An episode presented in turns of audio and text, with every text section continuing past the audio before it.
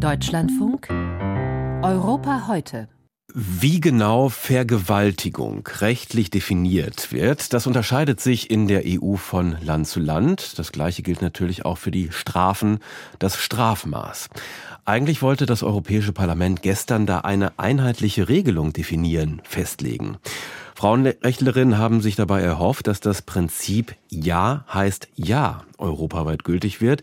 Das gilt unter anderem in Schweden und Spanien, wo Frauen Sex ausdrücklich zustimmen müssen, damit er als einvernehmlich gilt. Aber daraus wurde nichts, auch weil einige EU-Staaten sagen, Strafrecht ist kein EU-Recht. Darunter sind Staaten wie Deutschland und Frankreich. Gestern hat das EU-Parlament deshalb eine, sagen wir mal, abgespeckte abgespeckte Gewaltschutzrichtlinie beschlossen. Katrin Schmidt berichtet. Das Gesetz gilt als Meilenstein. Es ist das erste zum Kampf gegen sexuelle Gewalt gegen Frauen. Aber es kommt mit einer großen Leerstelle. Aus ihrer Enttäuschung macht die zuständige Berichterstatterin aus der konservativen EVP-Fraktion, Frances Fitzgerald, kein Hehl. However, the Council could not agree to this. Es ist nicht gelungen, im Rat zu einer qualifizierten Mehrheit zu kommen und EU-einheitliche Standards für den Straftatbestand Vergewaltigung zu erreichen. Wenn Sie mich fragen, das ist außerordentlich enttäuschend. Denn das heißt nicht nur eine Verständigung auf den Einwilligungsansatz, nur Ja heißt Ja, ist damit erstmal gescheitert. Es ist auch nicht gelungen zu verankern, dass Täter EU-weit wegen Vergewaltigung belangt werden, auch wenn sie das Opfer nicht geschlagen oder konkret bedroht haben. In 18 von 27 27 Mitgliedsländern ist nur dann von einer Straftat die Rede.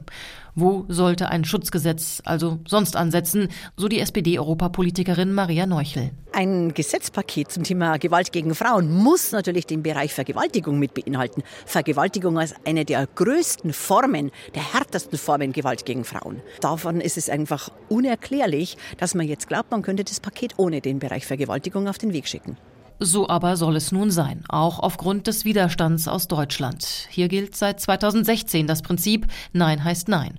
Gemeinsam etwa mit Frankreich argumentiert man aber, eine solche europaweite Angleichung gehe über die EU-Kompetenzen hinaus und das Gesetz sei damit vor Europagerichten angreifbar. Ja, man habe viele Argumente gehört, so die Berichterstatterin für das Parlament Fitzgerald. Ich denke, ja, bei manchen war der Kern ihres Widerstands die Überzeugung, dass das Strafrecht den Mitgliedstaaten überlassen werden sollte. Man muss aber auch sagen, juristisch ist das nicht so klar. 13 Mitgliedstaaten waren Befürworter dieses Gesetzes. Aber insgesamt sei ein Prozess in Gang gekommen und man habe auf den letzten Metern noch eine wichtige Passage in den Gesetzestext hineinverhandeln können. Was wir noch geschafft haben, ist Artikel 36. Der ist sehr wichtig und legt den Mitgliedstaaten die Verpflichtung auf, viel mehr Arbeit zu leisten und das Bewusstsein dafür zu schärfen, was Einwilligung und Einvernehmlichkeit in Bezug auf Vergewaltigung heißt. Dies dann unter dem Aspekt der Prävention. Ein erster Schritt, hofft sie, und der zweite wurde auch schon grob terminiert. Nach gut drei Jahren soll es eine Review geben, die offenen Fragen also nochmal gestellt werden. Darauf hofft auch SPD-Europapolitikerin Neuchel. Dann wird es noch mehr beobachtet, noch mehr aufgemacht, das Gesetz in ein paar Jahren, dass wir es dann schaffen, hineinzuverhandeln. Kurz, was wir dieses Mal nicht schaffen, als Minimalstandards abzusichern, muss in den Jahren danach kommen. Bis dahin soll das Gesetz dann zumindest mal EU-weite Standards setzen beim Umgang mit digitaler Gewalt gegen Frauen. Darunter fällt etwa das Cyberstalking, also das Verfolgen und Belästigen im Netz, oder auch das Verbreiten von Deepfakes, also dem Montieren von Bildern einer Person ohne deren Einwilligung in pornografische Szenen.